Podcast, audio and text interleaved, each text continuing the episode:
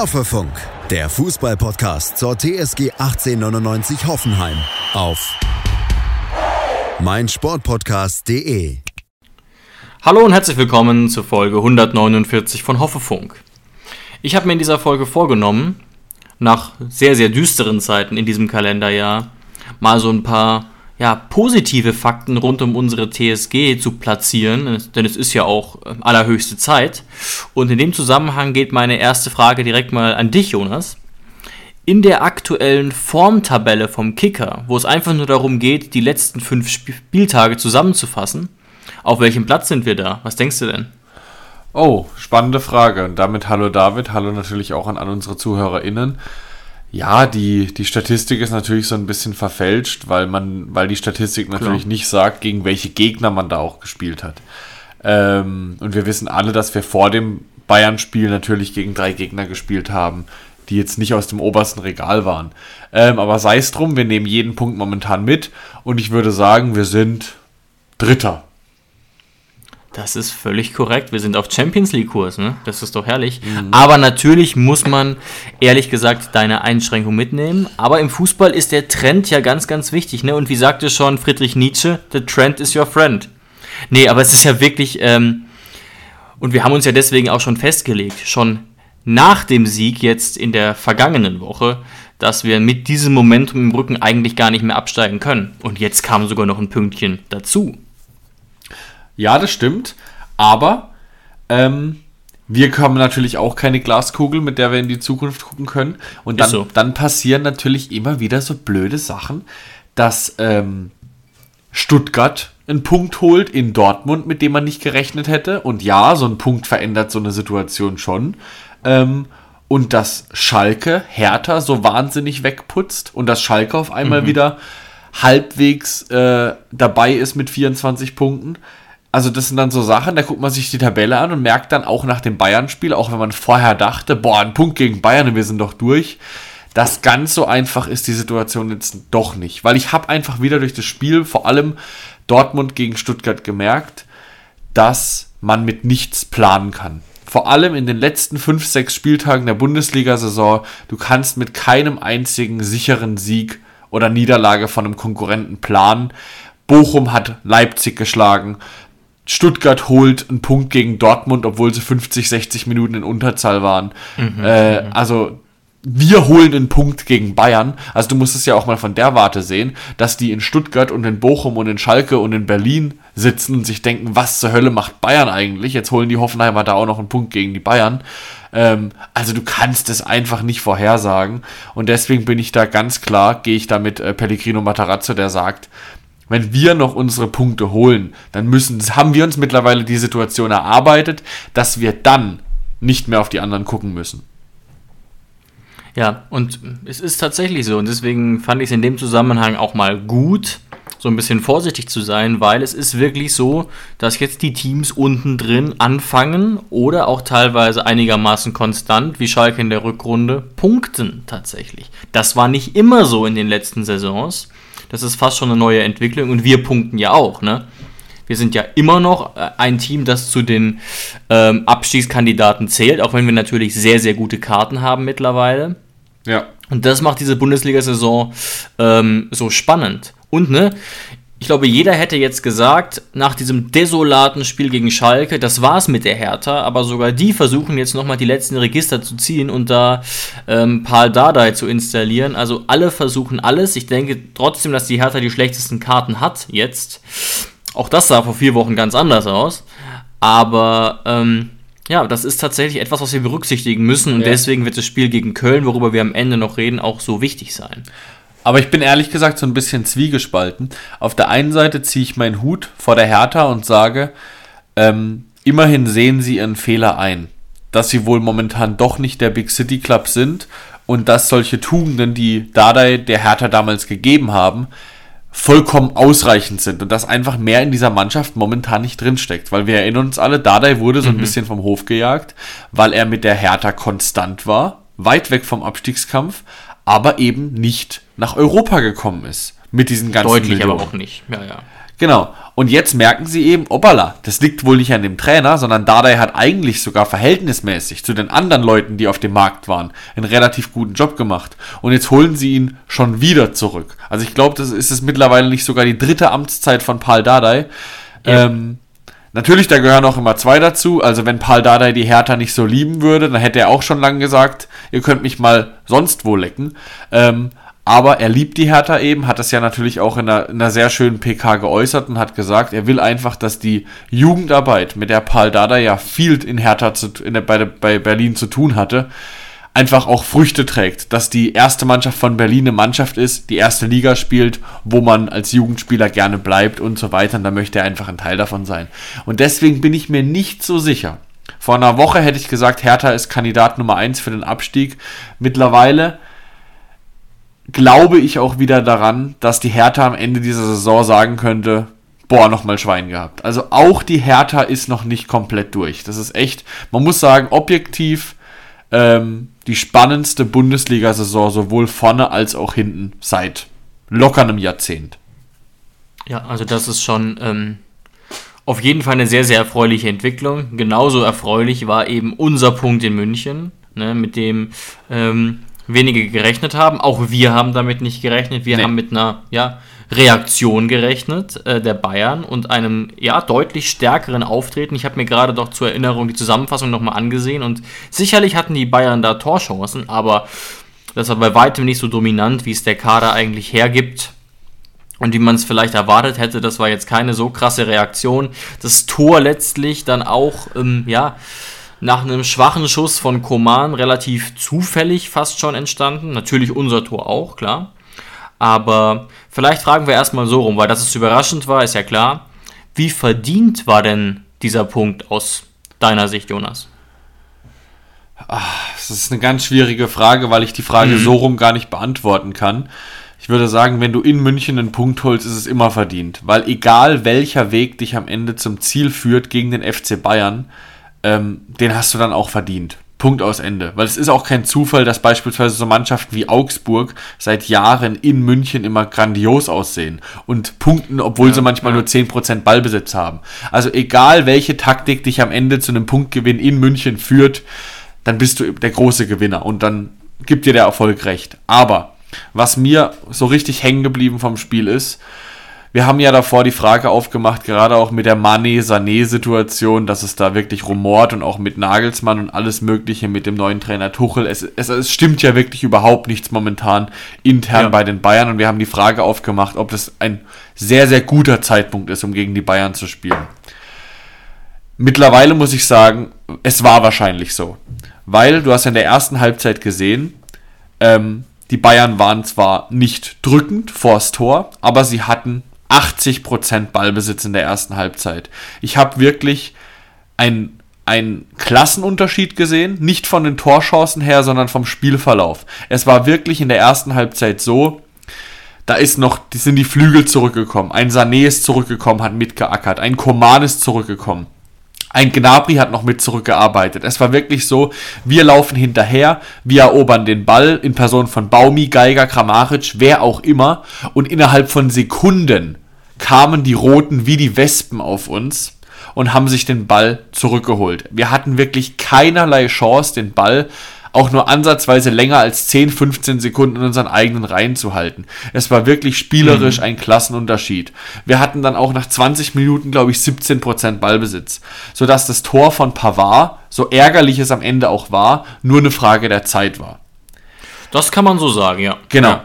Was natürlich am Ende in der zweiten Halbzeit mit Bayern passiert, dass Bayern auf einmal ein komplett anderes Gesicht zeigt, das hat sich Bayern hundertprozentig selbst zuzuschreiben. Also in gewisser Maßen war es dann schon verdient, aber hätte Bayern das so konsequent fertig gespielt wie in der ersten Halbzeit, wäre dieser Punkt nicht möglich gewesen. Also da, da sind die Bayern auch schon wirklich selbst schuld gewesen. Ja, ja, ich glaube, das gehört auf jeden Fall dazu und erklärt auch ein bisschen, warum wir zu einer ganz anderen Einschätzung kamen im letzten Podcast. Aber die TSG hat sich auch in Halbzeit 2 mal wieder ganz anders präsentiert als in Halbzeit 1. Ne? Ich erinnere mich auch an zwei gefährliche Flankensituationen, die eben zu keinen Toren geführt haben. Einmal von Angelino, einmal von Pavel. Und in der ersten Halbzeit ja wirklich gar nichts. Und so kam es dann letztlich ja auch dazu, dass die Ballbesitzverhältnisse dann gar nicht mehr so schlimm aussehen. Ne? Am Ende dann, ich will jetzt nicht lügen, am Ende dann doch noch 34% Ballbesitz, trotz, trotz nur äh, irgendwie 25 in der ersten Halbzeit oder so. Und ja, David, ich sag dir eine Zusatzstatistik. Wir haben in der zweiten Halbzeit mehr Ballbesitz gehabt und kamen am Ende trotzdem nur auf 34 Prozent. Wirklich? Ja, wirklich. Das oh. zeigt, wir hatten in der ersten Halbzeit nichts vom Spiel. Wirklich absolut gar nichts. Wir hatten ja auch gar keine wirklichen Chancen. Bayern hat uns überrannt. Nee, in der ersten nicht. Nee. Ja, also von den Spielverhältnissen her war es eigentlich in der ersten Halbzeit wirklich sehr, sehr komisch, dass Bayern einfach nicht mehr Tore geschossen hat. Also sie kamen einfach. Klar, wir haben es auch gut gemacht in der ersten Halbzeit. Wir waren fleißig. Wir haben die Räume zugemacht. Wir waren auch in der Luft im Strafraum. Wirklich in Ordnung gegen die Bayern. Ähm, aber es ist schon wirklich erstaunlich, dass du zur Halbzeit nur 1-0 gegen die Bayern zurücklegst, wenn du wirklich mit dem Ball in den eigenen Reihen absolut nichts anzufangen weißt. Und ähm, ich konnte in der ersten Halbzeit unserer Mannschaft auch gar nicht böse sein. Ich habe da wirklich einen Geiger gesehen, der da plötzlich wirklich innerhalb von Sekunden von drei Roten angerannt wurde in Topspeed von einem Koman, wo du dir wirklich nur sagen könntest, wie soll er da den Ball halten? Also das war wirklich eine, eine gute Mannschaftsleistung der Bayern in den ersten 45 Minuten.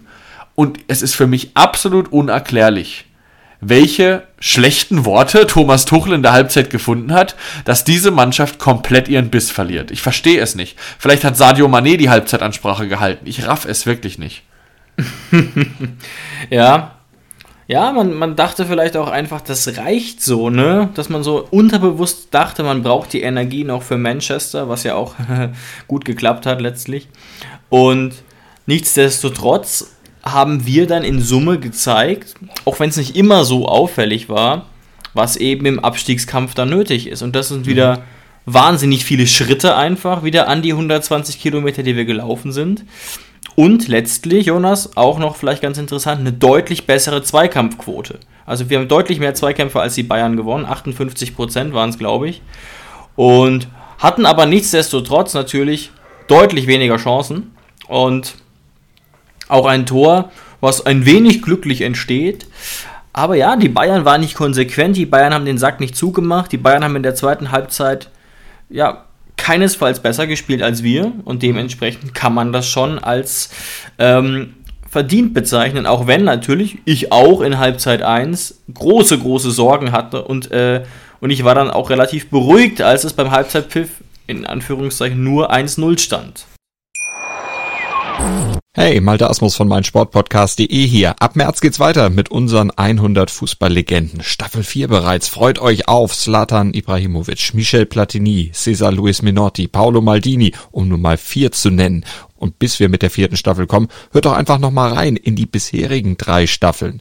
Ronaldinho, Sepp Meyer, Gary Lineker, Lothar Matthäus und viele weitere warten da auf euch. 100 Fußballlegenden. Jetzt. Überall, wo es Podcasts gibt. Also ich will unsere Leistung da in keiner Weise schlecht reden, weil auch zu einem zu einem schlechten FC Bayern in Halbzeit 2 gehört immer noch eine Mannschaft, die sich nicht aufgibt und die immer noch in München dran glaubt, das Spiel drehen zu können. Und das machen genau, nicht viele Mannschaften. Genau. Also ich kann mich auch an eine, an eine TSG erinnern, die hätte, die hätte vielleicht zu einem anderen Zeitpunkt der Saison nicht erkannt oder nicht ausgenutzt, wie schlecht die Bayern waren. Und hätten dann einfach gesagt, ach komm, 1-0 in München, Hauptsache wir fangen uns nicht drei oder vier. So war es aber nicht. Der Mannschaft war in Halbzeit 2 irgendwann wirklich vollkommen egal, ob das Spiel noch eine Vollkatastrophe wird, sondern es wurde einfach offensiv gespielt, es wurde auf das 1 zu 1 gegangen. Ähm, also da wirklich, wirklich Respekt. Und so blöd wie es klingt, aber ich habe mir das Spiel angeguckt und es gab für mich ein Schlüsselerlebnis in diesem ganzen Spiel. Mhm, also wir kamen ja aus der Halbzeit raus und wir waren sofort drückend. Es gab dann schon von Minute 45 bis Minute 60 nicht zwingende Chancen, aber es gab ein paar Chancen. Beispielsweise die Flanke von Angelino, wo Kadajabek hinten im Rücken zum Volley ja. kommt, aber in Kadajabek-Manier macht er den halt nicht rein, weil er einfach kein Goalgetter ist. So kennen wir Pavel, so lieben wir Pavel. Er ist halt einfach schlecht vom Tor. So, also wir haben schon gedrückt. Und dann ist in der 60. Minute was passiert und ich dachte mir, ich, ich weiß meine Emotionen noch. Ich dachte mir, Opala, es kam ein Dreierwechsel der Bayern. Und zwar ging, also es kam äh, Alfonso Davis, ja, ja. Matistel und Jamal Musiala. Natürlich, drei überragende Spieler, jetzt bis auf Matistel, der großes Potenzial hat, auch wirklich schon Spieler, die sich etabliert haben. Ähm, aber drei wahnsinnig junge Spieler. Und das Besondere fand ich, drei Spieler auf einmal. Es gingen Leroy Sané, äh, Leon Goretzka und Koman. Und Kingsley Koman auf, auf einmal. Und da dachte ich mir, wenn das mal nicht in die Hose geht, dass du drei wirklich erfahrene, gestandene Bundesligaspieler, die schon Kingsley Coman und Sané, die sind jederzeit in der Lage, an jedem Spieler der Bundesliga ohne Probleme vorbeizukommen mit ihrem Tempo und Tore zu schießen. Egal wie sie in Form sind. Ähm, und ein Goretzka ist der Anker neben Kimmich, vor allem in der Luft im Mittelfeld. Und die drei in der 60. runterzunehmen, wenn du merkst, es läuft nicht, fand ich wahnsinnig gewagt von Tuchel. Ähm, und das Ergebnis hat mir dann auch recht gegeben. Ja, hat mich tatsächlich auch ein bisschen überrascht. Ähm, hängt vielleicht auch damit zusammen, was wir dann danach in der Pressekonferenz gehört haben. Ich weiß nicht, ob du oder ob ihr an den Empfangsgeräten äh, die PK nach dem Spiel gehört habt. Und ich fand, Tuchel hatte ja fast seinen Giovanni Trapattoni-Moment. Also der fand ja wirklich alles scheiße. Ne, der war ja wirklich extrem und ich glaube ihm das auch und fand das auch authentisch, aber er war wirklich extrem enttäuscht angesichts dessen, dass ja gar nicht so viel passiert ist. Also im Hinblick auf die Tabelle, im Hinblick darauf, dass das Manchester-Spiel ja noch bevorsteht und so weiter, im Hinblick darauf, dass man ja gar nicht verloren hat. Aha. Der war wirklich richtig schlecht gelaunt. Der war richtig unzufrieden. Und das war ja offensichtlich auch schon während des Spiels, was vielleicht diesen, diesen Dreifachwechsel in Minute 60 erklärt. Ähm, während ich auf der anderen Seite durchaus, durchaus überrascht war, dass wir wiederum in Minute 45 eben nicht gewechselt haben. Da hätte ich mich als Trainer durchaus in Versuchung geführt, in Minute 45 irgendwas zu verändern, aber so schlecht scheint die Kabinenansprache nicht gewesen mhm. zu sein. Ja, und jetzt auch gegen, gegen Manchester City im Rückspiel gestern. Thomas Tuchel äh, auch wieder mit einer roten Karte sozusagen vom Platz verwiesen worden. Ja, ja.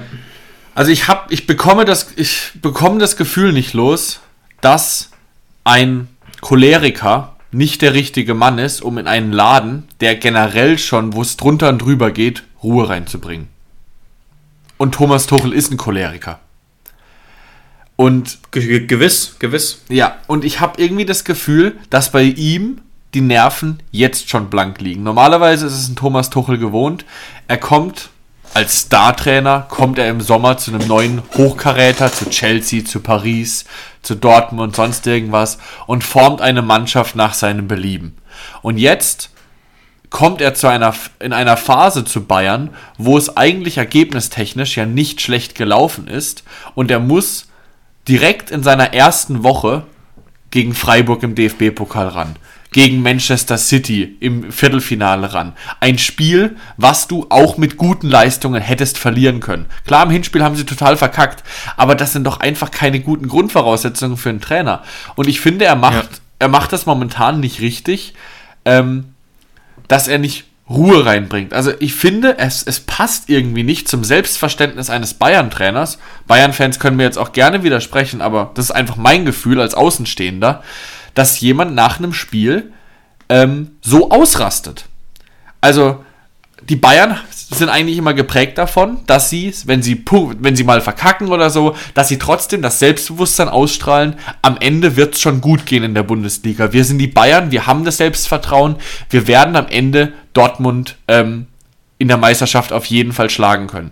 Und da schickt es sich irgendwie, meiner Meinung nach, nicht, so einen Trapattoni-Moment zu haben. Ja, aber ich glaube wirklich, ähm, dass, dass Tuchel sich einerseits selbst sehr viel Druck macht, dass auch natürlich es viel Druck von außen gibt. Und ja, Tuchel ist einfach der Typ dafür, ne, bei dem das so ist. Und ich glaube schon, dass ihn das von anderen Bayern-Trainern Bayern auch massiv unterscheidet. Ne? Also wie man hört, wie man liest, waren ja so Leute wie Flick oder Heinkes ganz, ganz andere Typen.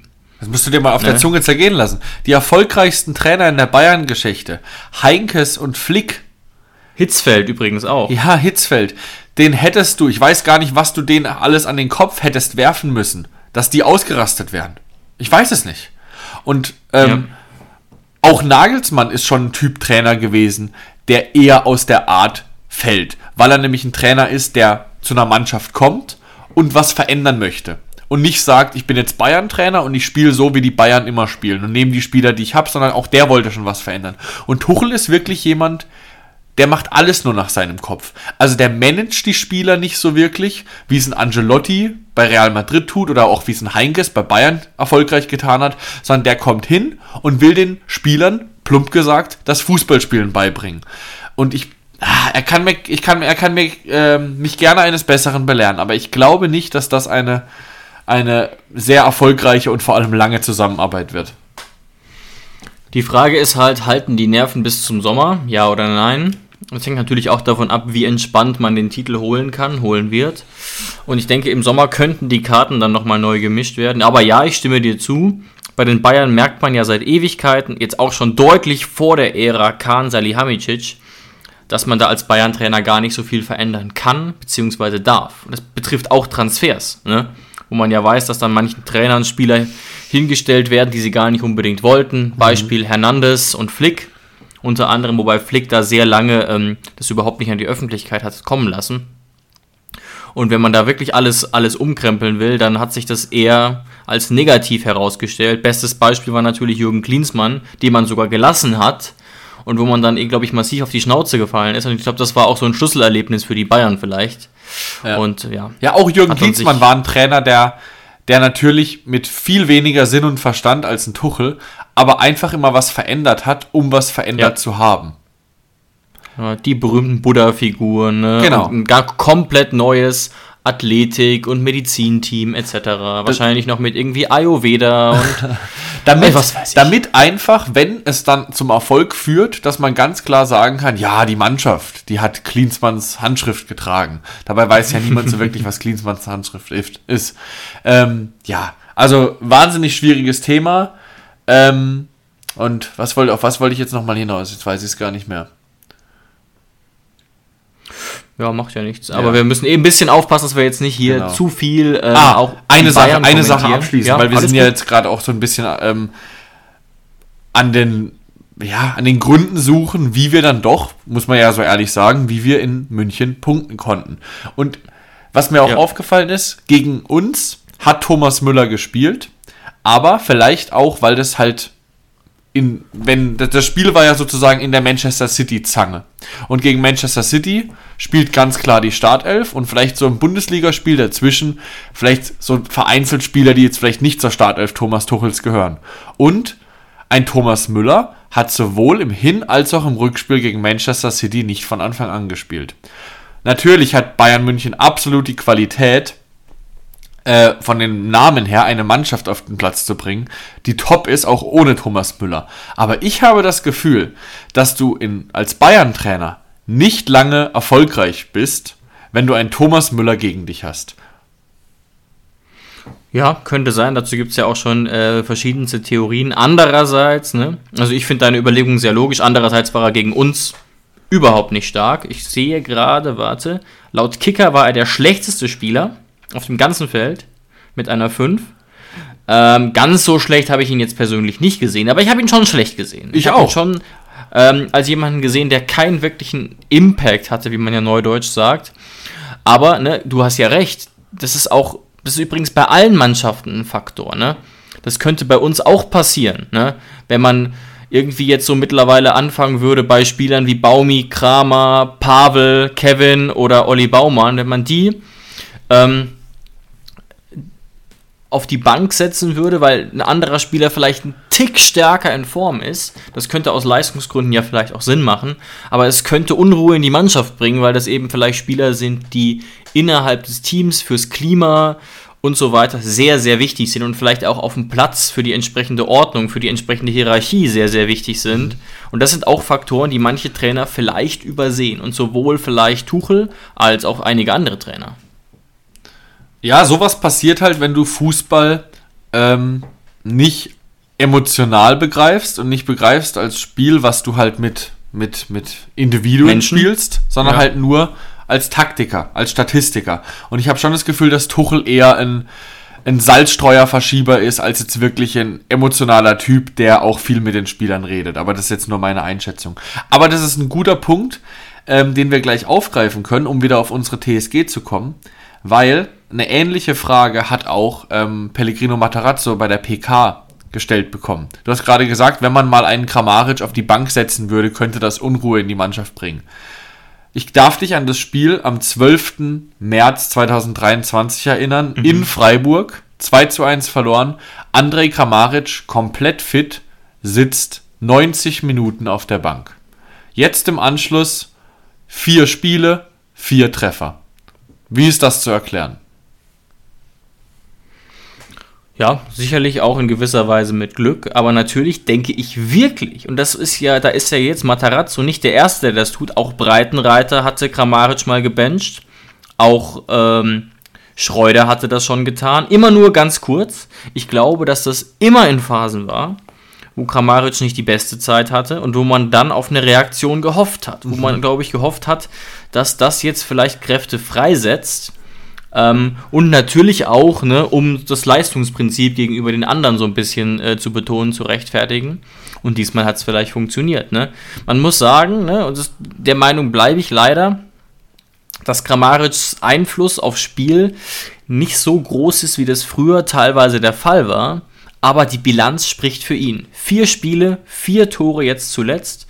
Ähm, und jetzt auch wieder, wenn ich mich nicht ähm, wenn ich nicht durcheinander bringe, unser Topscorer. Also ganz, ganz wichtig. Und Matarazzo hat ja auch schon vor drei Wochen gesagt, ich traue Andrei absolut zu, uns zum Klassenerhalt zu schießen. Das sind vielleicht ein bisschen zu starke Worte, aber ne, wenn man jetzt sieht, neun Tore, zwei Assists, also es, es wird langsam und es freut uns natürlich sehr, ähm, weil, glaube ich, jeder weiß, was für ein Potenzial in, in Andrei Kramaric steckt und Freut mich natürlich auch deswegen, weil es das allererste Freistoßtor in dieser Saison war, was ja. eigentlich peinlich ist, wenn man Spieler wie Kramaric, wie Sko und wie Angelino in den eigenen Reihen hat.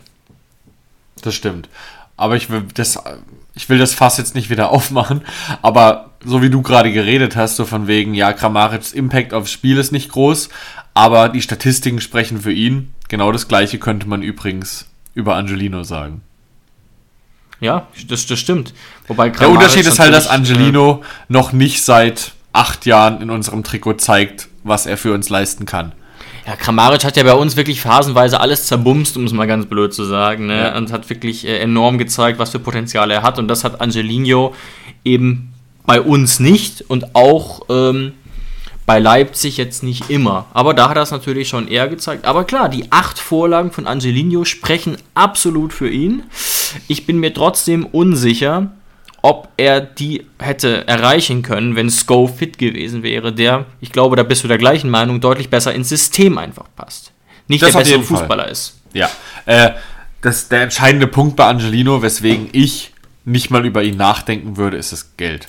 Also 20 Millionen im Leben nicht als ob du einen Spieler für das Geld verpflichtest, wenn du davor wirklich so stiefmütterlich wirtschaftest. Das kann ich mir beim besten Willen nicht vorstellen, dass für ein Angelino da dieses, ähm, dieses System gebrochen wird. Ja, und es war jetzt tatsächlich diese Woche Thema genau das bei Sky im Transfer-Update. Ähm, das, und da geht Sky, glaube ich, völlig zu Recht davon aus, haben sie auch so gesagt, dass ähm, Angelino im Sommer zu Leipzig zurückkehrt. Die TSG kann und will die 20 Millionen nicht bezahlen, zumal wir ja auch, sagt zumindest Sky, kein Erstzugriffsrecht hätten. Aber ähm, nichtsdestotrotz gehen, glaube ich, alle davon aus, dass es jetzt nicht möglich sein wird, dass am 1.7. Angelino für 20 Millionen irgendwo hinwechselt. Mhm. Ja, das denke ich auch. Oder aber denkst es gibt einen verrückten Premier League, äh, eine verrückte Premier League Mannschaft, die da Bock drauf hat, Jonas. Ja gut, aber das könnte muss, ja vielleicht sein. Es muss halt eine, es kann halt keine, also wenn wenn die Mannschaft Augen im Kopf hat, kann es halt eigentlich keine Premier League Mannschaft sein, die unten drin steht. Es muss ein Hochkaräter sein. Und ob sich ja, das Angelino halt mittlerweile verdient hat, zu einem Top-Club wie Arsenal oder Tottenham zu wechseln, ob die so jemanden auf dem Schirm haben, weiß ich nicht. Ja, der Name ist ja wie gesagt nach wie vor recht groß. Die, die Scorer-Werte sind auch gut, aber halt die spielerische Leistung ist ja durchwachsen einfach. Nicht schlecht, nicht schlecht, durchwachsen. Denn er hat sich ja auch wirklich jetzt stabilisiert. Aber ja, ich bin wirklich gespannt, wie das weitergeht, auch in den nächsten zwei, drei Wochen, wenn dann ähm, Sko wieder dabei ist. Ähm, damit frage ich mich, ob wir jetzt schon einen Schritt weitergehen können oder ob wir noch was vergessen haben im Hinblick aufs Bayern-Spiel. Ich denke nicht, oder? Ich würde sagen, ähm, zu guter Letzt, auch wenn es uns natürlich jetzt im Endeffekt relativ egal ist, aber wir können natürlich kurz darüber sprechen, ob Thomas Müller recht damit hat, dass es eine klare Schwalbe von André Grammaric war. Ja. Nein. Also ich glaube, ich würde mich auch darüber aufregen, wenn ich jetzt auf der anderen Seite stehen würde oder ähm, rote Fankleidung tragen würde. Aber der Kontakt ist da und deswegen ist es für mich keine Schwalbe. Es ist aber auch kein Foul. Ne? Also für mich ist eine Schwalbe, googelt mal Andreas Möller, BVB, Schwalbe, das ist für mich eine Schwalbe. Mhm. Ähm, und Kramaric merkt da, dass es nicht mehr weitergeht, spürt den leichten Kontakt und dann, ähm, ja, beschwert er sich halt. Ja. Und die, die, die Debatte hast du ja auf eine ähnliche Art und Weise auch oft bei Elfmetern. Ne? Wenn es dann heißt, ja, der Kontakt ist ja aber da. Und die Regeln sind ganz einfach. Wenn ein Kontakt da ist und der Schiedsrichter es als faul wertet, kannst du es eigentlich nicht zurücknehmen. Mhm. Ja. Aber natürlich klare Tendenz, kein Foul, oder? Also der Kontakt, wir sind uns alle einig, dass der Kontakt von Thomas Müller auf gar keinen Fall ausreicht, um einen André Kramaric zu Fall zu bringen. André Kramaric ja, will genau. fallen und macht das mit einem perfekten Timing und sehr authentisch. Ähm, ja, aber so man, muss, Fußball, aber man muss sagen, Thomas Müller rennt an André Kramaric vorbei, ohne auf den Ball zu gucken und hat den Arm ausgestreckt.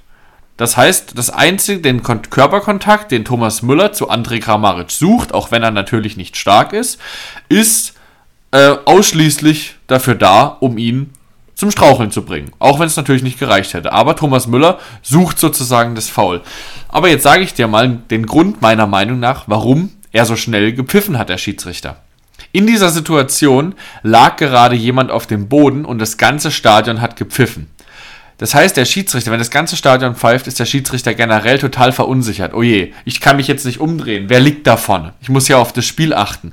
Das ganze Stadion pfeift, es ist eh gerade eine schlechte Stimmung. Eigentlich bin ich jetzt, wenn die Hoffenheimer den Ball nicht in, ins Ausspielen, bin ich laut Regelwerk als Schiedsrichter dazu verpflichtet, nach meinem Ermessen zu sagen, Spielunterbrechung oder nicht. Mhm. Und ich glaube, wenn da hier 70.000 pfeifen, dass er einfach nur das Geschenk von Kramaric angenommen hat und deswegen sofort gepfiffen hat, damit das Spiel kurz unterbrochen wird. Dass natürlich daraus ein Tor entsteht, das konnte natürlich niemand wissen. Aber ich glaube deswegen, dass da hat er so schnell gepfiffen, auch wenn er vielleicht selbst nicht so ganz überzeugt davon war, ob das jetzt wirklich ein Freistoß gewesen ist. Aber klare ja, Fehlentscheidung natürlich nicht. Thomas Müller sucht den Kontakt und den hat er auch bekommen, also kann sich ein Thomas Müller auch nicht beschweren, wenn Kramaric den so in, ins Eck haut. Ja, genau. Ist auf jeden Fall eine spannende Theorie. Aber es sah auch einfach, also für mich, als ich zum ersten Mal die Szene gesehen habe, ohne Wiederholung, dachte ich wirklich, es wäre ein Foul. Weil es einfach so authentisch aussah, die Bewegungen. Ähm, und das Timing von André auch einfach gut war. Also, äh, ne? Schauspielerisch gute Leistung und mein Gott, wie gesagt, es geht letztlich um die Frage, ist Kontakt da und nicht um die Frage, ob es ein klares Foul ist. Und das sind ganz typische Situationen im Fußball letztlich. Ja. Die eben trotz Videobeweis einfach nicht wegzukriegen sind und deswegen ist es okay und die Bayern dürfen sich einfach auch deswegen nicht beschweren, weil sie gar selbst gesehen haben, was sie da in der zweiten Halbzeit fabriziert haben. David, hält den Manuel Neuer? Das ist eine der nervigsten Debatten im deutschen Fußball seit wirklich fünf Jahren, finde ich. Äh, äh, derart nervig, finde ich. Äh, weil, also im Prinzip ist es ja sogar diskriminierend, diese ganze Debatte, die da von einem total inkompetenten, äh, äh vollgesoffenen Sky-Experten aufgemacht wird, die ich auch wirklich respektlos finde. Mhm. Ähm, aber was kann denn Jan Sommer dafür, dass er 1,83 oder 1,84 ist und eben nicht 1,90? Ich glaube, Neuer ist sogar über 1,90. Ja, Neuer. Spielt überhaupt keine Rolle. Weil da, jetzt müssen wir mal ganz ehrlich, da müsste man ja noch zusätzliche Faktoren messen, wie Sprungkraft, wie Reaktionsfähigkeit und so weiter. Ich bin mir relativ sicher, und du weißt es als Sportlehrer wahrscheinlich sogar noch besser, dass ähm, Sprungkraft und Schnellkraft wahrscheinlich sogar wichtigere Faktoren sind als ein paar Zentimeter letztlich. Ähm, und ja. da, davon hat, hat der, der vollgefressene Didi Hartmann ja gar keine Ahnung. Und letztlich haben die Bayern ja Jan Sommer gekauft, in dem Wissen, wie groß er ist. Und äh, sie hätten sich auch einen größeren Torhüter kaufen können. Ne? Gianluigi Donnarumma ist, glaube ich, 1,99 oder so. Ja, ähm, aber ich sage trotzdem, dass Manuel Neuer den gehalten hätte, aber nicht wegen der Größe. Jan Sommer ist ein Torwart, der, das ist so ein Springer, so ein klassischer Flieger, der sehr früh abhebt und die Zwischenschritte bis, also die Zwischenschritte, bevor er abhebt, oftmals vernachlässigt, weil er eben so eine gute Sprungkraft hat. Ein Manuel Neuer ist ein ganz anderer Torwarttyp. Ein Manuel Neuer, kurz bevor Kramaric schießen würde, in dem Moment, als er sich nicht mehr umändern könnte, die Richtung, macht Neuer schon drei Schritte in die Richtung. Und hat den dann meiner Meinung nach. Aber nicht wegen den 10 Zentimeterchen mehr oder wegen den paar Zentimeterchen mehr Armspanne, die Manuel Neuer mitbringt. Das ist komplett irrelevant. Sondern einfach, weil er dann halt vielleicht ein besserer Torwart ist. Von seinem Stellungsspiel her, von seiner Antizipation. Aber dass ein Manuel Neuer ein größerer Torwart in der Fußballgeschichte, also größer im Sinne von nicht äh, von, von seinem Prestige, äh, als ein Jan Sommer. Das ist ja hoffentlich jedem klar. Weil deswegen ist äh, ein Manuel Neuer Welttorhüter schon x-mal gewesen und ein Jan Sommer nicht. Aber deswegen braucht man dieses Fass mit dieser Größe überhaupt nicht aufmachen. Ähm, weil damit ver und das bringt ja auch überhaupt nichts. Damit verunsicherst du ja Jan Sommer auch einfach. Und er macht es wirklich top. Er ist ein super Vertreter von Manuel Neuer und deswegen gibt es da wirklich gar nichts. Ja, und der beste Beitrag dazu kam eigentlich, ich weiß gar nicht woher, war Social Media oder war es vielleicht sogar du oder ein, ein anderer Freund von mir, keine Ahnung. Aber Manuel Neuer hätte den Ball auf jeden Fall nicht gehalten, weil er immer noch an seinem Unterschenkelbruch laboriert ne, Exakt. und im Aufbautraining ist. Also deswegen hätte er ihn Stand jetzt nicht gehalten und deswegen sind alle anderen Fragen oder alle anderen Behauptungen von Didi Hamann gar nicht so relevant. Weil Jan Sommer Bayern der beste Torwart im Bayern-Kader ist, der momentan zur so. Verfügung steht. Und deswegen brauchst du über nichts anderes diskutieren. Ja, aber grundsätzlich verstehe ich die Debatte schon ein bisschen, aber wie gesagt, ähm, es, ist, es ist schon sehr müßig. Und vielleicht äh, nochmal als, als Erwähnung, einer der besten Torhüter unserer Kindheit sozusagen, Ika Casillas, war 1,82 Meter. Ja. Also diese Debatte ähm, ist bedingt sinnvoll, würde ich sagen. Wir müssen genau. auf jeden Fall, Jonas, jetzt einen Schritt weiter gehen und gleich noch ein paar Minütchen über Hoffenheim-Köln reden. Aber was ich fast noch wichtiger finde als das Spiel, was wir nicht vergessen dürfen und was wir auch ganz kurz behandeln müssen, ist die für mich durchaus überraschende Vertragsverlängerung von Dennis Geiger bis 2027, die, ich zitiere mal Pellegrino Matarazzo, auch eine Signalwirkung hat. Und da würde ich ihm sogar zustimmen persönlich. Ähm, vor allem in der Situation, wo es jetzt ja nicht so gut aussieht und in der Situation, wo es durchaus sein könnte, dass die TSG in den nächsten Jahren einfach immer im grauen Mittelfeld oder schlechter unterwegs ist. Auch der Abstieg ist noch nicht wirklich abgewendet. Warst du auch so überrascht? Ja, mich hat es wirklich überrascht und auch extrem gefreut, weil jeder, ja. der den Podcast schon ein bisschen hört, der weiß, wie wichtig ich Dennis Geiger für unser Mittelfeld finde und dass es eine ganz andere Dynamik hat, wenn ein Dennis Geiger bei uns mitspielt. Das ist ein Spieler, den kriegst du nicht so leicht ersetzt von seiner ganzen Aggressivität her. Ähm, aber trotzdem, natürlich, mich hat es extrem überrascht, weil ich habe mir immer so gedacht, ja, ein Dennis Geiger, ha, klar, natürlich, ähm, hatte der jetzt in, seinem, in seiner Karriere noch keine wirklich lange Phase, bei der er bei uns als Stammspieler unverletzt war. Das ist ja das große, große Problem von ja, Dennis Geiger. Ja. Deswegen Hat noch gar nicht so viele so bisschen, Spiele auch für uns deswegen, ja. Genau. Ich habe so ein bisschen gedacht, ah, vielleicht will der jetzt, bevor die nächste große Verletzung kommt, vielleicht den nächsten Schritt gehen. Ähm, aber zur Wahrheit gehört natürlich auch, ist ein Dennis Geiger jetzt wirklich schon an dem Punkt, wo der nächste Schritt so groß wäre, dass er sich lohnt. Also, dass er sich wirklich lohnt, dass du in ein komplett anderes Umfeld gehst, dass du weg von deiner Familie ziehst, weg von deinen Freunden, ist der Schritt wirklich lohnenswert. Ähm, und das hat Dennis Geiger wahrscheinlich clever für sich abgewogen und hat gesagt, nee, es ist noch nicht an der Zeit, ich muss vielleicht erstmal bei der TSG über ein, zwei Jahre unangefochtener, unverletzter Stammspieler werden und dann können wir wieder darüber reden. Ähm, und deswegen muss ich da wirklich sagen, clevere Entscheidung. Er hat einen Fehler nicht begangen, den vielleicht viele in seiner Karriere, in, also in einer anderen Karriere schon begangen haben. Und für uns natürlich mhm, auf jeden Fall top. Ja. Selbst wenn er nächstes Jahr gehen sollte, dann haben wir immerhin einen langfristigen Vertrag und er wird uns nicht kostenlos verlassen. Das hätte ja passieren können, ne? Frankfurt hatte offensichtlich Interesse an ihm ähm, und Materazzo hat heute mit einer Bemerkung auch nochmal verdeutlicht, dass es tatsächlich Interessenten gab. Vermutlich tatsächlich von der Eintracht und ähm, Dementsprechend äh, ist natürlich nochmal eine erfreulichere Nachricht. Und ja, Dennis Geiger ist jetzt auch gerade in den letzten Spielen, denke ich, ein wichtiger Faktor. Hat aktuell einen unangefochtenen Stammplatz, den er ja eigentlich schon seit Jahren hat, wenn man ehrlich ist, den er einfach nur verloren hat aufgrund von Verletzungen.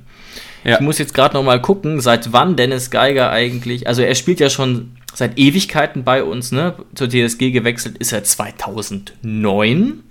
Ne, da war er äh, 9 plus 11 Jahre alt und damit könnte er, ne, wenn er jetzt, wenn das so weitergeht, unser, unser Paolo Maldini werden. Im Extremfall hat wir ja auch noch nicht viel von. Aber was ich auch krass finde eben ist, dass er 2016 debütiert hat für die erste Mannschaft, also auch sehr jung mit, mit 18 Jahren und trotzdem zwischen 2016 und heute, Jonas, noch nicht mal 100 Pflichtspiele absolviert hat für uns. Mhm. Und wenn man jetzt einfach mal sieht, dass eine Saison ja mindestens 34 Spiele hat, ist es sogar extrem wenig und zeigt so ein bisschen die, die Tragik der Karriere von Dennis Geiger, ähm, die ja aber trotzdem gut läuft. Ja, es ist aber auch extrem beeindruckend, dass ja. er sich immer wieder zurückkämpft in die Startelf. Also er war, glaube ich, in jeder Phase nach seiner Verletzung so kurz sie auch gewesen ist, war er immer wieder fester Teil unseres Mittelfelds. Und das zeigt schon, was für eine extreme Qualität er hat. Und man kann ihm wirklich nur alle Daumen drücken und vor allem auch uns alle Daumen drücken, dass er wirklich mal über einen sehr, sehr langen Zeitraum einfach mal von großen Verletzungen befreit bleibt. Ähm, ja, aber man muss natürlich auch sagen, sein Spielstil ist natürlich auch sehr fordernd für Verletzungen. Ich meine, er geht keinem Zweikampf aus dem Weg und das ist so beeindruckend. Er hat eine schwere Verletzung, da würden vielleicht andere ein bisschen vorsichtiger sein. Er kommt zurück und ist die gleiche Kampfsau wie vorher. Also da kann man wirklich nur seinen Hut ziehen. Absolut und deswegen ist es, glaube ich, gar nicht so vermessen, wenn Matarazzo sagt, dass er ihm die Nationalmannschaft zutraut. Und ich glaube tatsächlich, dass das natürlich auch mit Glück zu tun hat letztlich, aber ja. eben auch mit dem Faktor, ob er ähm, fit bleibt. Er hat für Deutschland ja schon gespielt, U15, U16, U17, U19, U21, hat er glaube ich sogar Titel gewonnen, wenn ich mich ähm, recht erinnere. Ähm, Gucke ich jetzt aber auf die Schnelle nicht nach. Ah, und deswegen ist es kein so unrealistisches Szenario. Und es ist einfach auch für uns wichtig, wir brauchen diese Körperlichkeit hinten. Wir haben da jetzt keinen Spieler, der ihn so richtig gut ersetzen kann. Stand heute. Vom Spielertyp her, theoretisch natürlich ein Delaney, aber das Kapitel hat sich ja wahrscheinlich schon erledigt, ehrlich gesagt. Das denke ich auch. So, jetzt schauen wir auf ein yes. sehr wichtiges Spiel. Wieder auf ein ja, Spiel. In Kürze, ja, genau. Ich habe es ja schon gesagt unser, unser restlicher Spielplan, der sieht immer so aus, wir spielen gegen einen Gegner aus dem hohen Regal, aus einem oberen Regal und danach immer gegen einen schlagbaren Gegner. Jetzt kommt wieder ein sehr schlagbarer Gegner. In Sinsheim gegen Köln haben wir wirklich eine ziemlich, ziemlich gute Statistik. Zusätzlich kommt natürlich noch der Fakt, dass es für Köln ja, mit 32 Punkten theoretisch um nicht mehr, also nicht mehr um alles geht. Klar, mit viel, viel Fantasie könnten sie noch irgendwie hinten reinrutschen, aber ich glaube, dass die wenigsten Kölner noch damit rechnen, dass der erste FC wirklich absteigen könnte. Was ein Vorteil für uns sein könnte. Was natürlich ein Vorteil für uns sein könnte. Und mit einem Sieg wären wir sogar an den Kölnern vorbei wegen dem Torverhältnis. Also das wären wirklich auch wieder nicht drei Musspunkte, aber wirklich drei unfassbar wichtige Punkte, wo du dann wirklich sagen müsstest, jetzt haben wir es uns wirklich verdient, nächsten Wochen erstmal nichts mehr mit dem Abstiegskampf zu tun zu haben. Ja. Und ähm, die Vorzeichen sprechen durchaus so ein bisschen für uns. Der erste FC Köln ist jetzt nicht in der Krise, das kann man nicht sagen, hat in der Rückrunde aber abgebaut aus den letzten ähm, elf Spielen, also den Rückrundenspielen, nur elf Punkte geholt und hat keine so gute Bilanz gegen uns. Und deswegen noch zum Abschluss nochmal kurz eine berüchtigte Quizfrage von mir, Jonas, an dich. Aus den letzten zehn Bundesligaspielen gegen uns haben wir wie viele Punkte gegen Köln geholt von möglichen 30? 22. 26, um Gottes Willen. Uiuiui. Das ist ja eine desaströse Bilanz. Und da frage ich mich, woran kann sowas Eindeutiges liegen?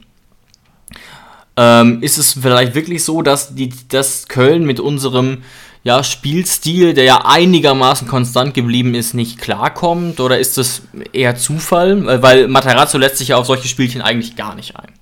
Aber trotzdem sind die Profis, auch egal was sie für Interviews geben und wie diplomatisch sie sich da äußern, die können natürlich auch an immer alle lesen, hoffe ich zumindest.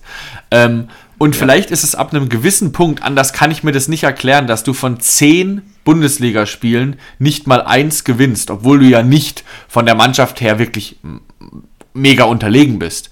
Also, äh, das müssen, also, ich rechne es mir kurz aus, es müssen ja dann acht Siege für uns gewesen sein und zwei Unentschieden. Ab einem gewissen Punkt ist es vielleicht auch eine selbsterfüllende Prophezeiung dass du denkst, boah, gegen die TSG tun wir uns immer schwer. Da punkten wir einfach nicht. Und vielleicht gehst du mit diesem Gedanken auch ins Spiel rein. Mhm. Andersrum Wirklich, natürlich ja. auch für uns. Es kommt Köln und wir denken uns, boah, Köln, die letzten Jahre lief das immer super. Und mit dieser Einstellung gehen wir ins Spiel rein. Weil das sind alles Profis. Der Kopf entscheidet am Ende bei so einem Spiel Hoffenheim gegen Köln. Nur der Kopf. Ja, genau. Und das ist dann vielleicht ein weiteres Argument eben neben dem Punkt, dass Köln gar nicht mehr so dringend muss und wir uns schon bewusster sind, dass wir im Abstiegskampf stecken. Ähm, weil ne, es war in den letzten Saisons eigentlich immer so, dass 34, 35 Punkte auf jeden Fall gereicht hat und da ist ja, da ist ja Köln beinahe schon. Was vielleicht last but not least auch noch tendenziell für uns spricht. Ähm, Köln hat zwar ähnlich viele Tore geschossen wie wir, ich glaube es sind 37, ist aber nicht besonders torgefährlich, vor allem in letzter Zeit nicht. Und es gibt auch keinen eindeutigen äh, Torschützen. Zuletzt hat sogar Davy Selke begonnen, der in dieser Saison überhaupt nicht trifft. Ähm, Topscorer ist tatsächlich, ich glaube, darauf wäre jetzt auch keiner gekommen, Florian Kainz mit 11 Scorerpunkten. Also es ist übertrieben gesagt purer Zufall, wer bei den Kölnern trifft. Da gibt es niemanden, der, ähm, der da verlässlich ist. Plus der Kölner Spielstil ist jetzt nicht wahnsinnig variabel, würde ich sagen, was uns vielleicht auch liegen könnte. Ja, sie kommen viel über die Außen. Also schnelle Außen haben sie dann schon. Mhm. Arbeiten auch viel mit Flanken, aber ansonsten ist es eine Arbeitermannschaft, die ganz klar die Handschrift von Steffen Baumgart trägt äh, und klar ist natürlich die Frage, haben wir ja schon oft gesagt, inwiefern ein Steffen Baumgart noch diesen puren Biss in die Mannschaft reinbekommt, wenn es um nicht mehr um alles geht. Also sie können nicht mehr nach Europa, du kannst sie somit nicht mehr erreichen und du kannst in deiner Ansprache das halt auch nicht mehr richtig authentisch verkaufen, dass es jetzt um die Existenz geht. Also ja, beides acht, geht nicht bei, mehr so bei richtig. acht Punkten Vorsprung auf Platz 16. Ja. Genau, ich glaube in Köln ist es jetzt eher so ein bisschen so eine besinnliche Stimmung. Klar, mit dem Kader hättest du absteigen können, aber sie haben eine gute Hinrunde gespielt. Florian Kainz ja. übrigens auch mit einer hervorragenden Hinrunde in der Rückrunde. Rückrunde übrigens gar nicht mehr, das wollte ich noch ergänzen. Genau. In der Rückrunde trifft er gar nicht mehr. In der mehr. Hinrunde war er fantastisch. Ähm, ja, und sie haben sich sozusagen in der Hinrunde es erarbeitet, jetzt gelassener sein zu können. Und ich glaube, das genehmigen sie sich auch. Obwohl sie jetzt in den letzten drei Spielen wieder nicht schlecht gespielt haben. Auch 1-1 gegen Mainz, auch kein so schlechtes Ergebnis im Karneval-Duell. Ähm, ja, aber ich denke, ich denke, dass wenn wir unsere Leistung der letzten Wochen auf den Platz bekommen, vor allem im eigenen Stadion, dass wir da auf jeden Fall nicht verlieren sollten. Vor allem, und das ist ja ganz wichtig für uns immer so gegen so eine Arbeitermannschaft wie Köln, Köln ist jetzt auch nicht berüchtigt dafür, nach Ecken äh, Kopfbälle zu erzielen. Also das ist jetzt nicht der SC Freiburg, wo du sagen musst, boah, äh, da sollten wir nicht Ecken hinten riskieren, weil sonst kleppert es da bei uns gewaltig. Auch da ist Köln jetzt nicht wahnsinnig berüchtigt dafür. Deswegen, es spricht schon sehr vieles für uns. Genau, und zumindest eben das, dass die Kölner ähm, einen Sieg entführen können, ist doch sehr, sehr unwahrscheinlich. Und mit dieser Hoffnung oder mit dieser Überzeugung können wir ja auch für heute schließen, oder? Genau, so machen wir es. Dann hoffen wir, dass wir uns in der nächsten Woche wieder treffen und vor den Kölnern sind. Und hm. so beenden wir das Ganze. Ich wünsche euch ein genau. wunderschönes Fußballwochenende. Ciao, ciao, macht's gut. Ciao. Wie baut man eine harmonische Beziehung zu seinem Hund auf? Puh, gar nicht so leicht. Und deshalb frage ich nach, wie es anderen Hundeeltern gelingt, beziehungsweise wie die daran arbeiten. Bei Iswas Dog reden wir dann drüber. Alle 14 Tage neu mit mir, Malte Asmus und unserer Expertin für eine harmonische Mensch-Hund-Beziehung, Melanie Lippisch. Iswas Dog mit Malte Asmus. Überall, wo es Podcasts gibt.